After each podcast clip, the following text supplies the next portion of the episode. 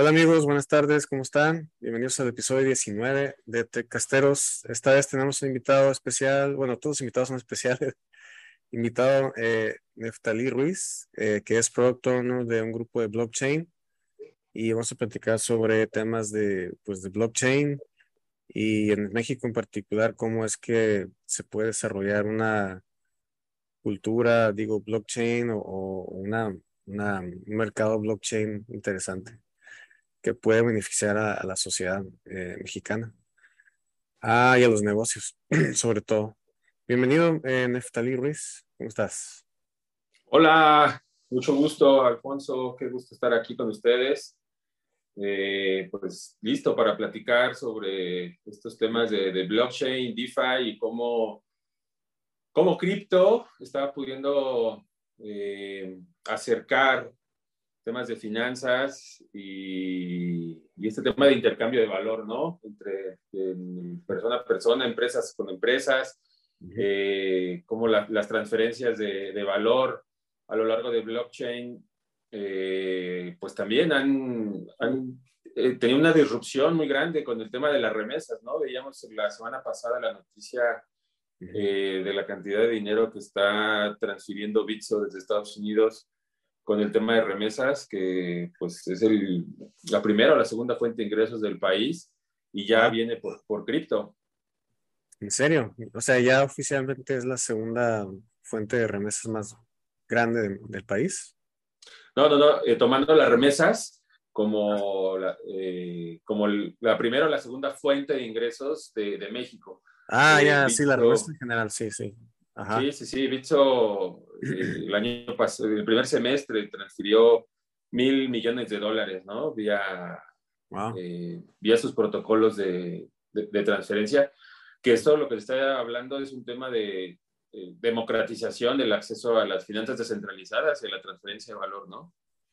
Muy, muy interesante. Sin, sin intermediario, pues sin, sin banco de por medio sin banco de por medio, exactamente, sin necesidad de, repartir dinero con los bancos de Estados Unidos, con los bancos en México, y pues sin necesidad de tener una cuenta, una cuenta bancaria, ¿no? Porque muchas de las cosas que, están sucediendo es que hay más gente con teléfonos móviles que con cuentas bancarias, lo que permite a la gente de que, se encuentre en poblaciones alejadas, que son prácticamente las, las que están eh, que son más propensas a recibir remesas, a que lo puedan hacer y lo puedan recibir directamente en su celular.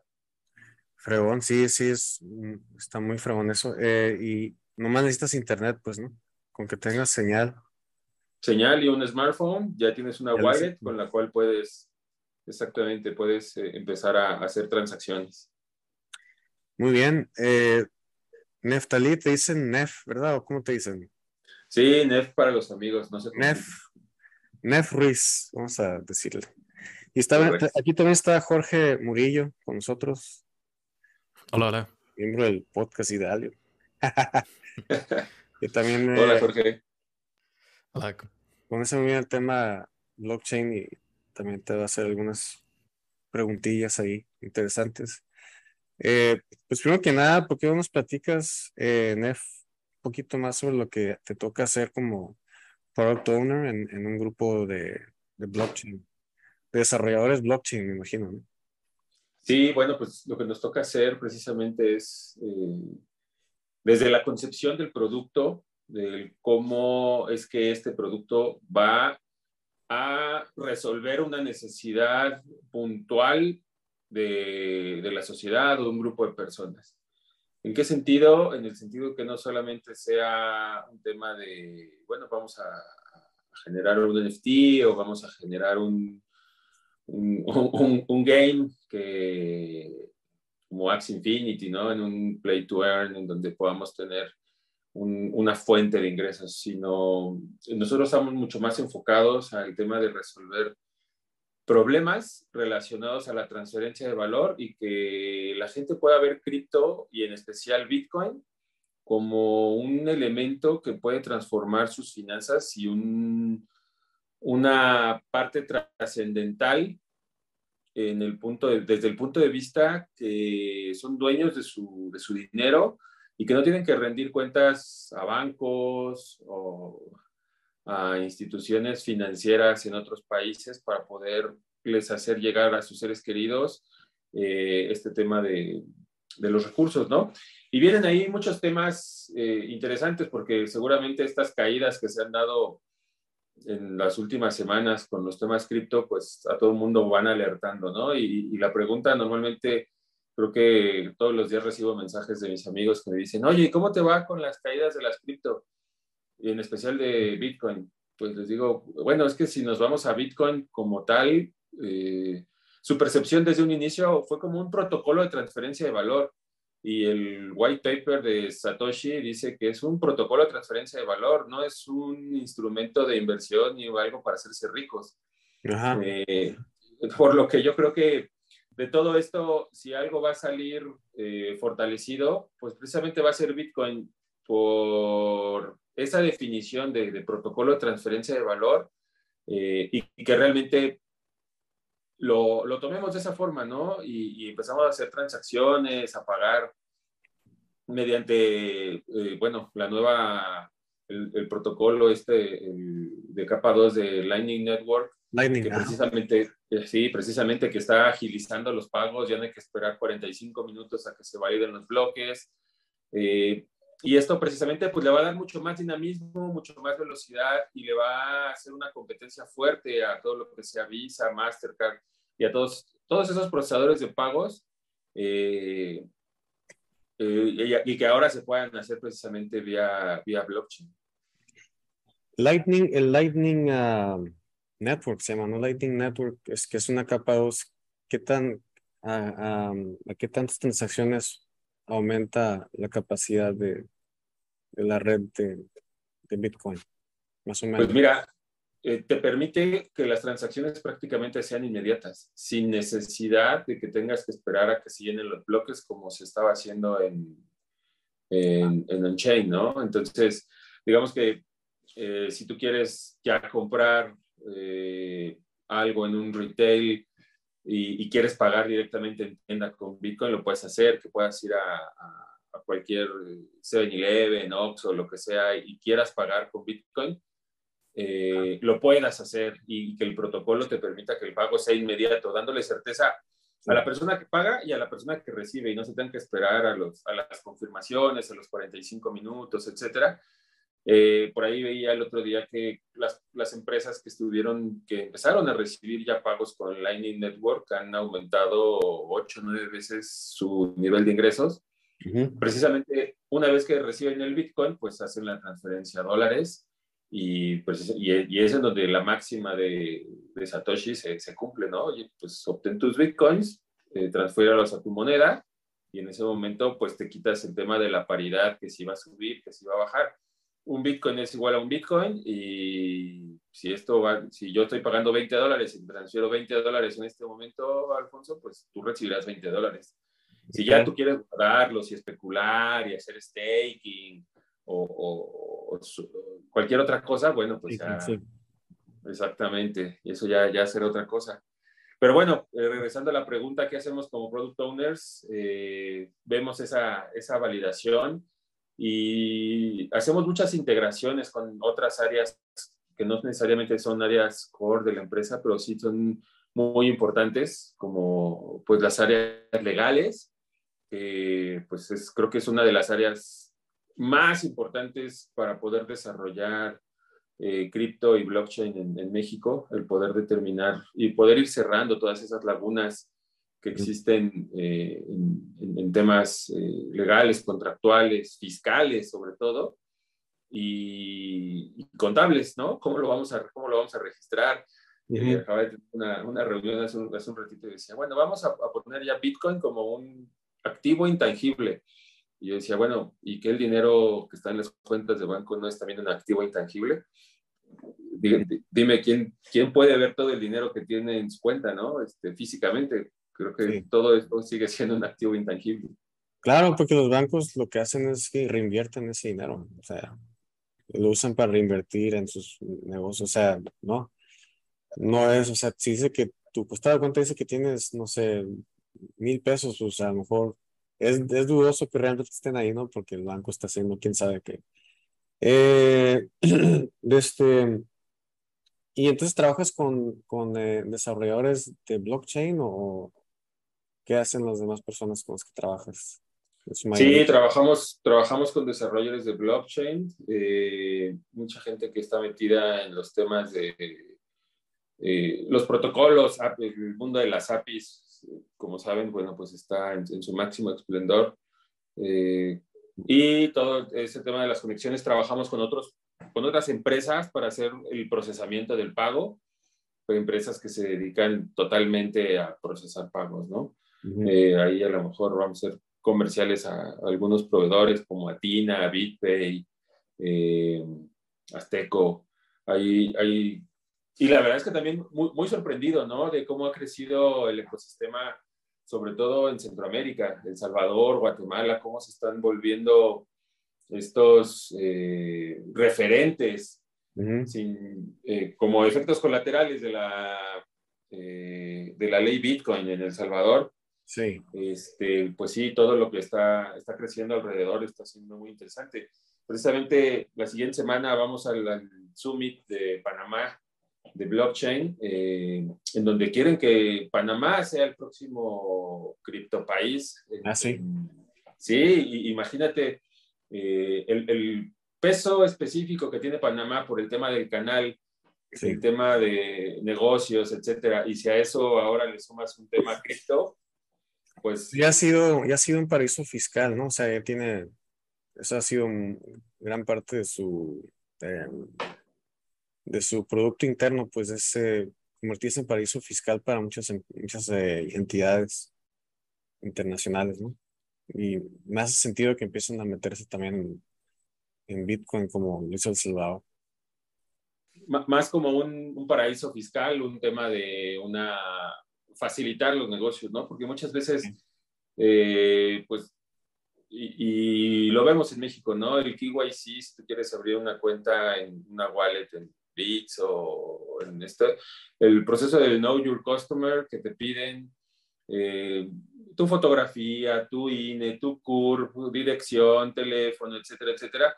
Todo eso en lo que eh, también blockchain busca el tema del anonimato de tu, de tu información, de quién eres, pues cómo estás transaccionando con, con, tus criptos, pues ahí pues prácticamente le dieron...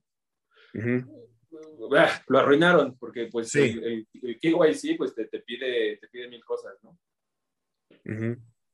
Pero, o sea, ya, o sea, ya en, blockchain es transparente, pues es un general ledger transparente, todos pueden ver quién compró y, cuánto compró y cuándo y todo eso. Sí, sí, seguro.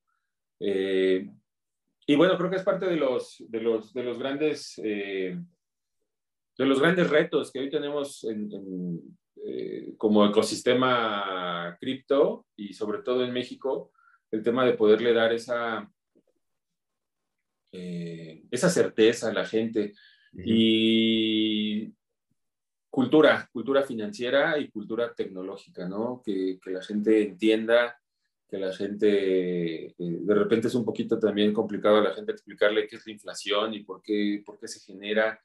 Eh, porque un 4% de interés en un banco pues no te sirve de nada cuando la inflación, la última, el último dato que teníamos ahí del INEGI es del 8%. Entonces, eh, dentro de los retos que yo veo aquí son varios. Uno, el tema contable, el tema fiscal, pero todavía más grande el tema cultural, el tema de poder cerrar esa brecha tecnológica y de finanzas personales.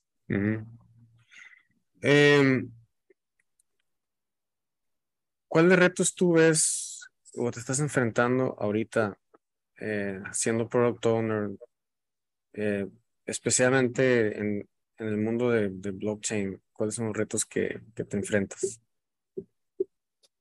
Mira, creo que los, los retos eh, más importantes vienen en el tema de la integración con, con áreas que no necesariamente entienden de tecnología. Y me refiero a áreas eh, contables, áreas de, de, atención al cliente, áreas de, capacitación de fuerza de ventas, porque eh, sí, muchas veces nos enfrentamos a que, bueno, ya te una capacitación de media hora y ya sobre eso tienes que ser experto en blockchain, en, Bitcoin, en, cuando seguramente a todos los que empezamos en el ecosistema la primera vez que nos los platicaron no dormimos porque nos, empezó, A dar, nos empezó a dar vueltas la cabeza de todas las posibilidades que se podían hacer y volvimos a repasar el tema y nos dimos cuenta que había cosas que sí se podían, que no se podían. Eh, y nos siguió quitando el sueño dos, tres semanas. Y yo sí, literal, cuando, cuando empecé a estudiar esto, eh, las primeras dos semanas sí fueron noches largas de, decir, wow, ¿qué estamos haciendo? ¿Hacia dónde vamos? ¿Qué es lo que podemos hacer? ¿Por qué Bitcoin es un, de, de entrada, ¿no? Porque Bitcoin es un bien escaso y por qué yo tendría que confiar en Bitcoin? Pues porque, porque tiene reglas, porque es un protocolo, porque sabemos que son 21 eh, millones para el año 2140 porque ya está hecho. ¿Qué más te puede dar esa certeza? Mañana cualquier banco en México, como sucedió ahora, ¿no? Con Banamex, que dice, bueno, a partir de hoy me pongo a la venta. Y luego, ¿qué certeza, Milana? ¿Por qué tendría que confiar en Bitcoin y no en Banamex? O sí en Banamex y no en Bitcoin. Pues a mí, pues me da la certeza Bitcoin, porque no hay nadie que pueda parar Bitcoin y a Banamex, el dueño Citi, el grupo Citi que está en Estados Unidos, el día que diga, no, siempre ya no lo voy a vender y me quedo con mis acciones, este, pues ya no hay esa certeza, ¿no? Entonces, ¿cómo, cómo nos explicamos a personas que no estamos metidas en el, en el área cripto eh, que estos protocolos sí son confiables, que estos protocolos eh, te dan una cierta certeza y la confianza, que es de nuevo otra de las máximas, ¿no? De, del white paper. La descentralización es que es fundamental en, blockchain y es lo que le da tanta fuerza, ¿no? Que ya no necesitas a, alguien en medio eh, como guardián de la transacción, digamos. Tú puedes comprar y vender sin pasar por intermediarios y, esa es la belleza de, de Bitcoin, ¿no? Y de las demás blockchains. Exacto, exacto y, como, como personas, eh, digamos, comunes y corrientes que no tenemos esta, esta inmersión tecnológica, eh, bueno, pues yo sé que si algo sucede y mi tarjeta se la come el cajero automático, pues siempre va a haber alguien que me va a contestar. Y, Pues sí, eso tiene un costo contra el, el, ser dueño de tus, de tus llaves tanto públicas como privadas, para poder transferir ese dinero, ¿no? Entonces... Que ahí está otro tema interesante en la parte de la seguridad. O sea, tú eres responsable, ¿no? De, tus llaves, pues, ¿no? Y tienes que cuidarlo muy bien. Entonces, entonces es otro tema también de, de, de, educación hacia el usuario. Pues, oye, mira, ahora sí que todo está en tus manos. No vas a perder tus llaves porque luego, pues, ya es es casi imposible o es imposible recuperarlas y, todo tu Bitcoin, lo que tengas ahí en tu wallet. Entonces también es parte de la, de la educación, ¿no? De, ahorita comentabas pues que es un cambio cultural también y es parte del, gran parte de ese cambio cultural es la seguridad, cómo la puedes, eh, cómo la debes de, de, manejar para que no pierdas pues tu, tus, tus activos, tus criptoactivos. Exactamente. Creo que Jorge ibas a decir algo. Sí, sí. sí. Em, bueno, ya este, pensando sin quito, ¿cuál es tu opinión acerca de los NFTs? ¿Consideras que es una moda pasajera o, van a ser utilizados cada vez más por empresas o, por usuarios comunes?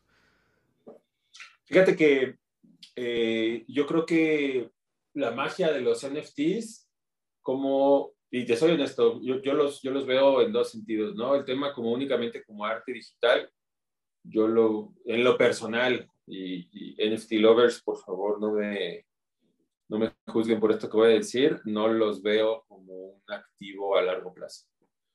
Como una estrategia que complemente un NFT como este certificado con, y, y ligándolo al mundo, al mundo físico, vamos a decirlo así, eh, sí lo veo, ¿no? Por ejemplo, el que yo pueda tener, eh, conocí a una persona que, Ezequiel Elliott, el corredor de los vaqueros de Dallas, eh, él vendió, Ezequiel, eh, vendió su, un casco autografiado y un jersey.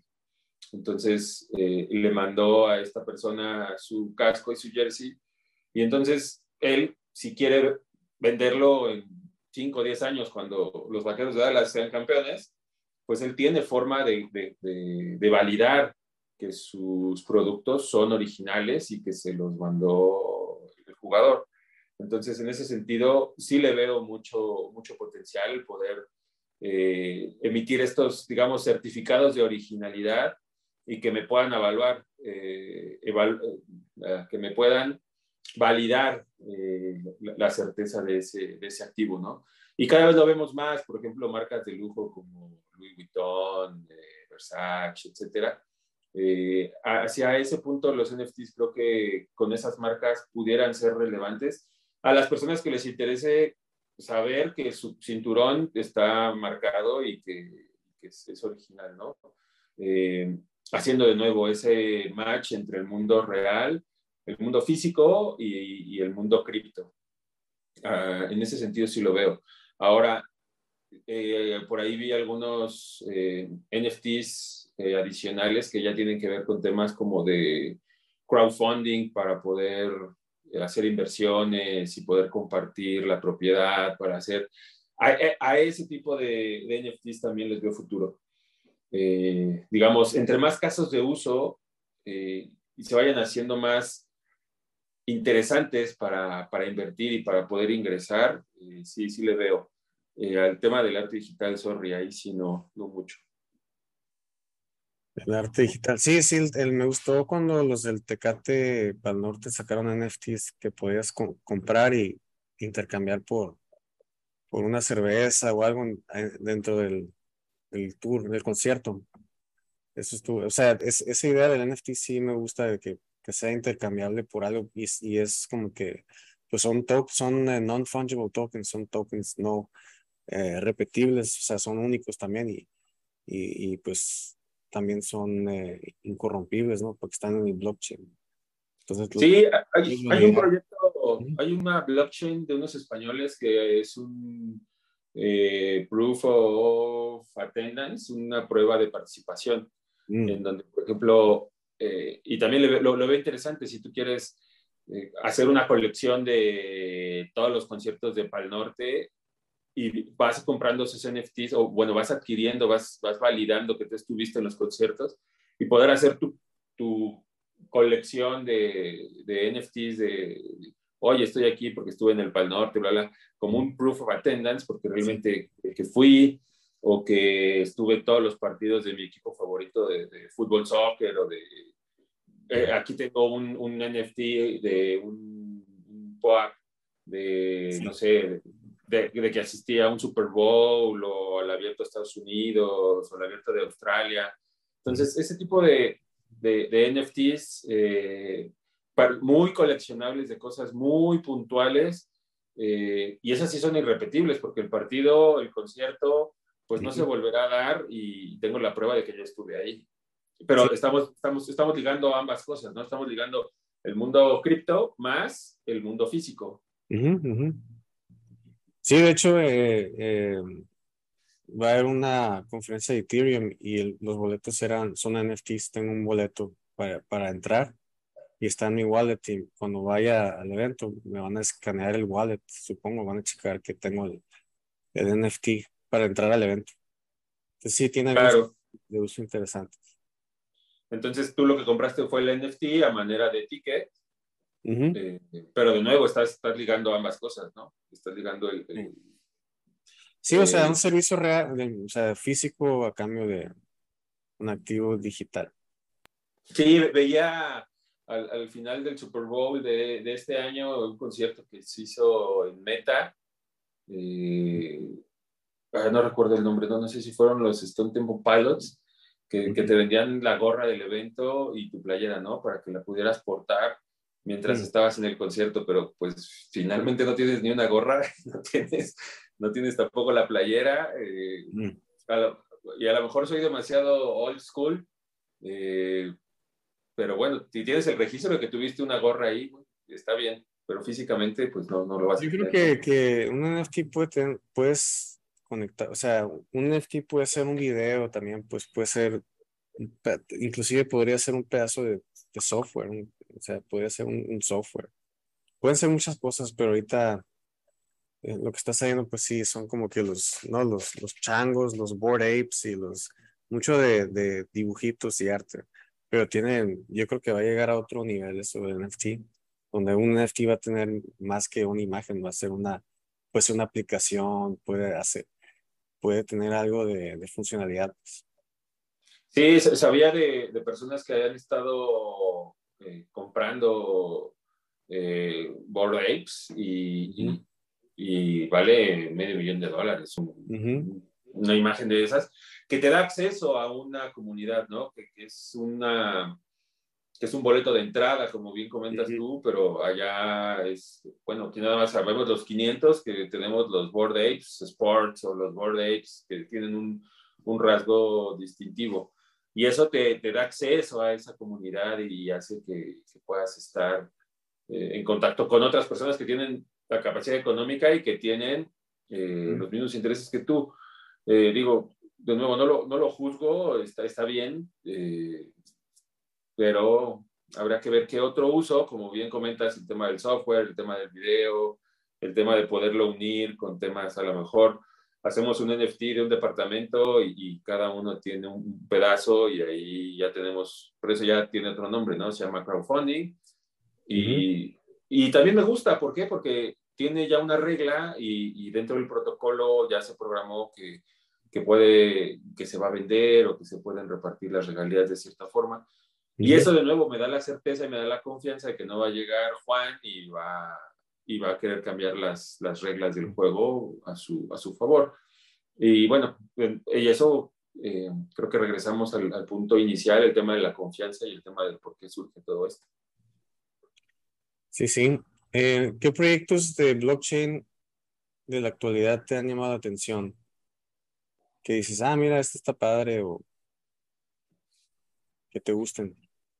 Fíjate que he sabido de muchos, muchos proyectos y precisamente eh, hay un protocolo que habla de... Eh, bueno, es que también creo que han surgido demasiados protocolos y hay, hay, hay algunos que... Eh, Proof of Humanity, no sé si lo han escuchado. Proof of Humanity, sí.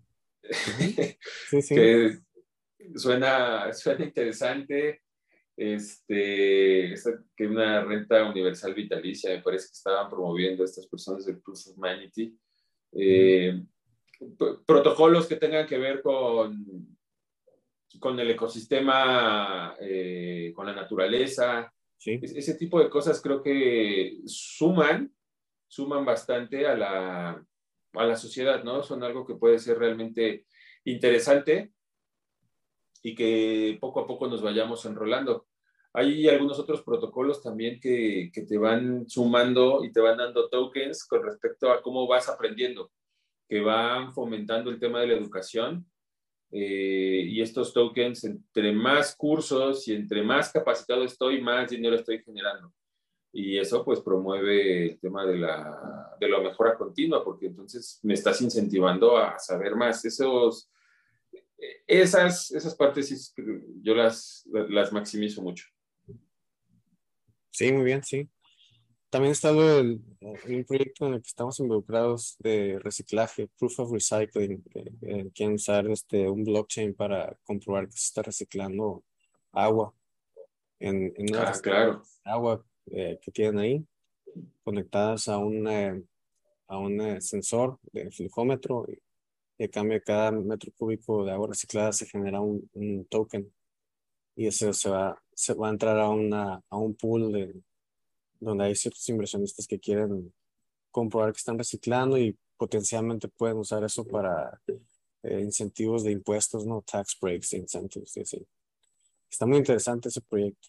Em, pero sí, hay, hay muchos, cada, cada día se dan más casos de uso interesantes para blockchain.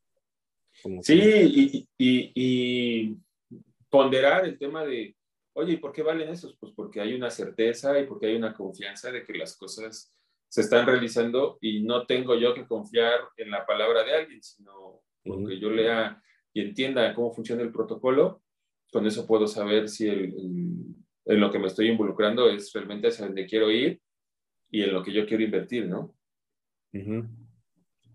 Y este, aquí en México... Eh, Así es. Aquí en México, ¿cuáles proyectos de, de blockchain ves que puedan tener más éxito o, o, o, que no existen, que deberían existir, que pudieran tener mucho éxito? Mira, el primero que yo veo y que, bueno, estábamos platicando al inicio, este tema de las remesas, ¿no?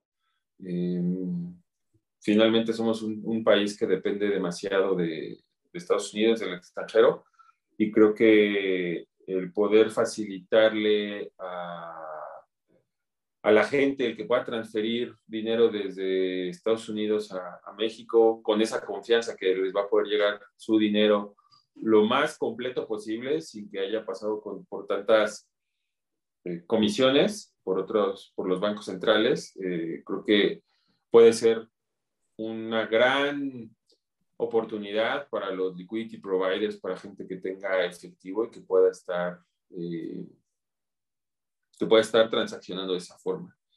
Sí. Eh, y, y, regreso yo al tema, por ejemplo, de la educación. Eh, si pudiéramos dar un, un, token a personas que se vayan, que vayan capacitándose, que vayan adquiriendo nuevas habilidades. Yo creo y siempre he creído mucho en la educación como uno de los principales factores de cambio del país y de esta sociedad. Entonces, eh, pero aparte, una vez que ya estoy capacitado, me estás dando algo que es potencialmente ejecutable que con eso puedo fomentar que más personas se interesen en, estudiar, ¿no? Eh, y de ahí, pues puedes poner eh, temas de convenios con, no sé, con marcas que estén involucradas o que estén interesadas en, fomentar realmente la educación, porque el dinero, realmente, el token le va, le va a estar cayendo al chavo, al adulto, eh, se rompen todas esas barreras de, no, pues es que ahora si quieres ser parte de jóvenes construyendo el futuro, tienes que tener hasta 30 y 28, 30 años, me parece por ahí. Y entonces, que Si hay una persona de 50 años que quiere estudiar y que quiere salir adelante y que le interesa capacitarse, lo estamos sesgando. Y si a eso yo lo fomento con un token, que ese token pueda eh, canjearlo, que lo pueda hacer efectivo por cosas para, para, eh, para, seguir estudiando o literal para comer, oye, pues qué, qué, padre, ¿no? Eh, creo que esa, esa parte realmente fomentaría la, la educación y el desarrollo, la educación, el desarrollo tecnológico, la economía.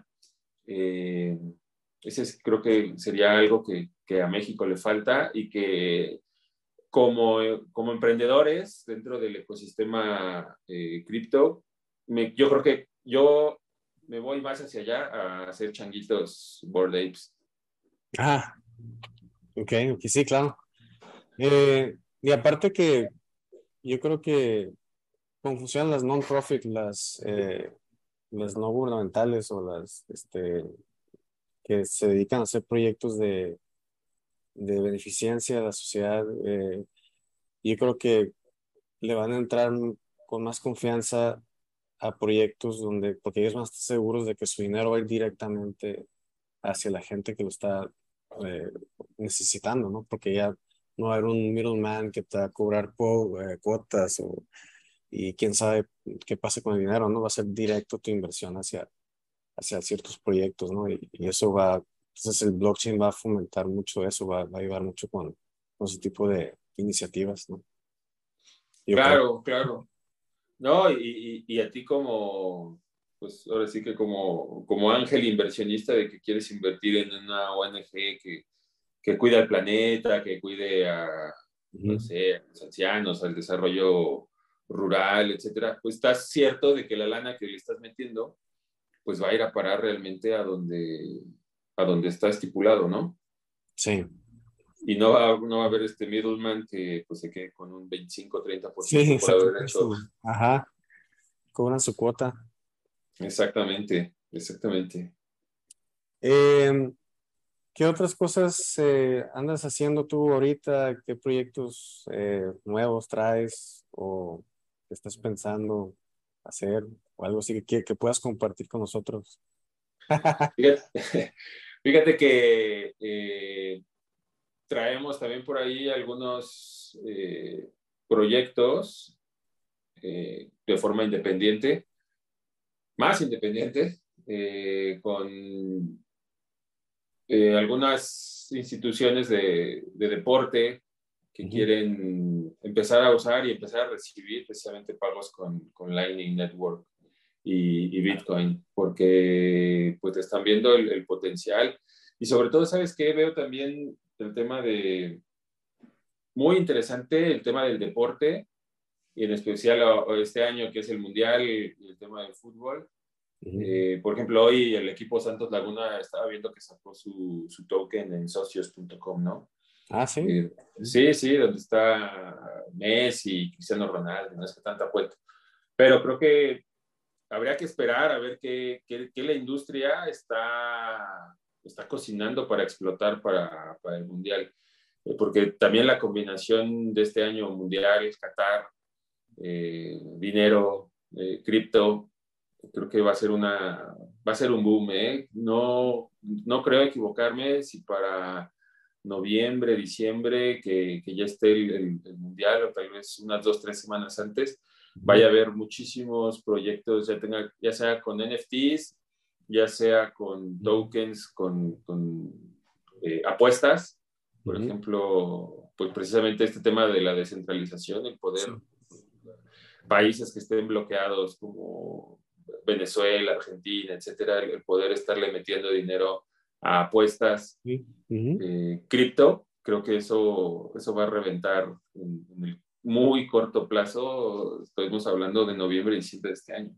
Sí, así es, porque va a ser súper, o sea, con los contratos inteligentes va a ser transparente cómo opera la apuesta, ¿no? O, la, el casino, digamos casino, pero no es un casino, es diferente, es otro totalmente diferente.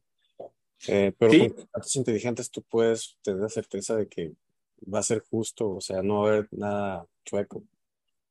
Y, y, ahí está, y ahí está padre porque pues tecnológicamente todo lo que podamos pensar, afortunadamente hay líneas de código que lo pueden crear. Ahora, como comentaba al principio, pues el reto va a ser contable, fiscal, legal, este, ese, ese, ese, va a ser ese va a ser realmente el tema. Y una de las más importantes áreas que, que, yo destaco de desarrollo en los próximos en los próximos meses para que todas esas líneas de código se puedan materializar y sean realmente productivas es eh, pues estos temas, ¿no? Legales, fiscales, contables y de desarrollo y de desarrollo de cultura financiera. Sí, que muchos gobiernos no saben, están tratando de controlar ahí, ¿no? Eh, por ejemplo, en Estados Unidos eh, no hay, o sea, no te pueden cobrar impuestos sobre activos, criptoactivos, pero cuando tú ya lo conviertes a dólares, ahí es cuando te cobran tu, los impuestos. Eh, sí, aquí, por ejemplo, en México, eh, quiero que vayamos al Ministerio Público y digamos que te robaron tus, tus bitcoins. En primera, pues el Ministerio Público, ¿cómo, ¿cómo va a reaccionar? Este, ¿Te robaron tus qué? Sí, pues. Es que, es que me robaron mis bitcoins. ¿Es qué? ¿Qué es eso? sí. Y de nuevo, es un, es un tema legal, ¿no? Y, jurídico de, bueno, este, y, y que es un, explícale al Ministerio Público que es un Bitcoin, cómo funciona, y, y, dónde lo tenías, pues en mi wallet. pues sí, en, tu wallet, y luego, este, ¿y qué hacías? ¿Y, y, por qué lo hacías en la wallet? Pues me acuerdo cuando este, tuve que ir una vez al Ministerio Público allá. Y sí, es como en las películas, sí, es como en las películas. Yo pensé que era una realidad exagerada, pero no, sí, es, es real todo lo que sale en las películas. eh, ahí, ahí, esa, esa, esa, área de oportunidad, porque si hoy como, como, como emprendedores pues también tú quieres tener una certeza, ¿no? De dónde está tu dinero, de dónde está... Eh, y alguien que te respalde jurídicamente. Y entonces, eh, pues necesitas un abogado un, que se trate con un, con, de nuevo, con un ministerio público, con una entidad que pueda llevar un juicio con respecto a, a, un activo digital, llámese Bitcoin, llámese un NFT, llámese un smart contract, llámese cualquier cosa. Este, creo que esto está explotando, estamos muy... Uh, creo que ya vamos tarde de alguna forma, ¿no? Pero creo que todavía estamos a tiempo de podernos subir a la ola de la gran cantidad de cosas que van a, que van a, a venir en el, en el, corto plazo. Así es. Eh, pues sí, desafortunadamente eh, la legislación no va al, a la velocidad de, de, todo lo demás que está pasando. ¿no? Y pues no creo que cambie. creo que así, sí. va, así va a ser por un buen, un buen rato. Sí, por eso creo que también el, el, el, tema de la disrupción de Guatemala, El Salvador, ahora Panamá, que puedan ir siendo esa, esa punta de lanza y a nivel Centroamérica, que pues históricamente pues es un área geográfica eh, golpeada por temas políticos, guerras, eh, pobreza, corrupción, este, que empiecen ellos a, a tomar esta parte. Eh, muchos de los proveedores, mucha de la gente con la que trabajamos, tienen sus bases ahí en, en Guatemala y El Salvador. Y, eh, y, wow, o sea, están haciendo cosas súper interesantes que no tenemos en México o que, que, que, no hay otro proveedor en otro lado, pues precisamente porque la ley no está abierta a, a aceptarlos, a la disrupción tecnológica, a la disrupción de los negocios y eh, espero no equivocarme también que, que, estos países pues empiecen a repuntar por estas... Es muy probable, de hecho, pues así Shanghai creció tanto, ¿no? Shang, eh, claro, Singapur, claro. Singapur, perdón, Singapur. Los asiáticos más ricos, de, más ricos. De hecho, es uno de los países más ricos del mundo. Sí, sí, eh, sí. Y, y, de ser un basurero, ¿no? Sí, exacto, o sea, no, era, exacto, creció exponencialmente ese país y ahora es capital financiero fuerte. Eh, pues eh, creo que eso se acaba el tiempo. No sé si Jorge tenga alguna otra pregunta o comentario. O, o, última pregunta, quizás si fueras a empezar un proyecto nuevo, tú como product owner, eh, ¿qué blockchain te irías? ¿Te irías por Ethereum o te irías por Solana, por ejemplo, que tienen menos, uh, pagas menos por transacción o las transacciones son más rápidas? Eh, ¿cuál, ¿Cuál te irías? Eh, creo que voy a pegar de Bitcoin maximalista. Me, seguiría, me seguiría sobre Bitcoin por eh, tal vez sí por, por, por, ser un Bitcoin lover. Este, me parece que eh, la, la, razón de ser de, del protocolo y de, de, cómo viene surgiendo todo le da mucha fuerza y sobre todo certeza. Te soy, te soy franco, muchas eh, eh, veíamos, ¿no? Y, y Ethereum 2.0, que viene de qué? Que viene de, es que es una evolución, pues es un cambio a, a un protocolo. Eh, es un cambio que se va por medio de una DAO y lo que quieras, pero siento a veces que también algunos proyectos se empiezan a parecer a, a un banco centralizado, ¿no? Empezamos como a, a caer de donde queremos salir y, y volvemos a, a, depender de las decisiones de alguien. Es una DAO y, y, es este, completamente libre y descentralizado y no sé qué, bla, bla. Pero sigue siendo las decisiones de alguien. Y Bitcoin como tal, como platicamos hace un rato, pues no, no va a haber quien lo pare y está estipulado 21 millones, año 2140, y están los halvings, y eso tampoco es que vaya a, a, salir mañana Satoshi y vaya a decir, no, vamos a hacer 23 millones y los vamos a hacer al año 2050, porque ya resucité o, o ya salí del anonimato. No, no, sé si saben que hay, hay, un, hay un inglés que se, que se proclamó este, Satoshi Nakamoto, mm. y eh, si tú entras a la página de bitcoin.org, eh, la wallet de Bitcoin como tal y todo el protocolo está prohibido en Inglaterra porque este inglés se fue a, a, los juzgados de, Inglaterra y dijo que él era Satoshi, que lo había inventado y, presentó cierta documentación. La, eh, la legislación en Inglaterra lo, se, se, lo dio como válido y entonces este, Bitcoin y la wallet, etcétera, etcétera, lo puedes transaccionar, y, pero no es algo que esté permitido. De hecho, eh, ahí en la, en la, página dice que si estás en, en Inglaterra o en Reino Unido, te abstengas de, de, bajarlo. Es, una, es su recomendación porque en teoría está prohibido, etcétera. Porque mm. él se proclamó Satoshi Nakamoto.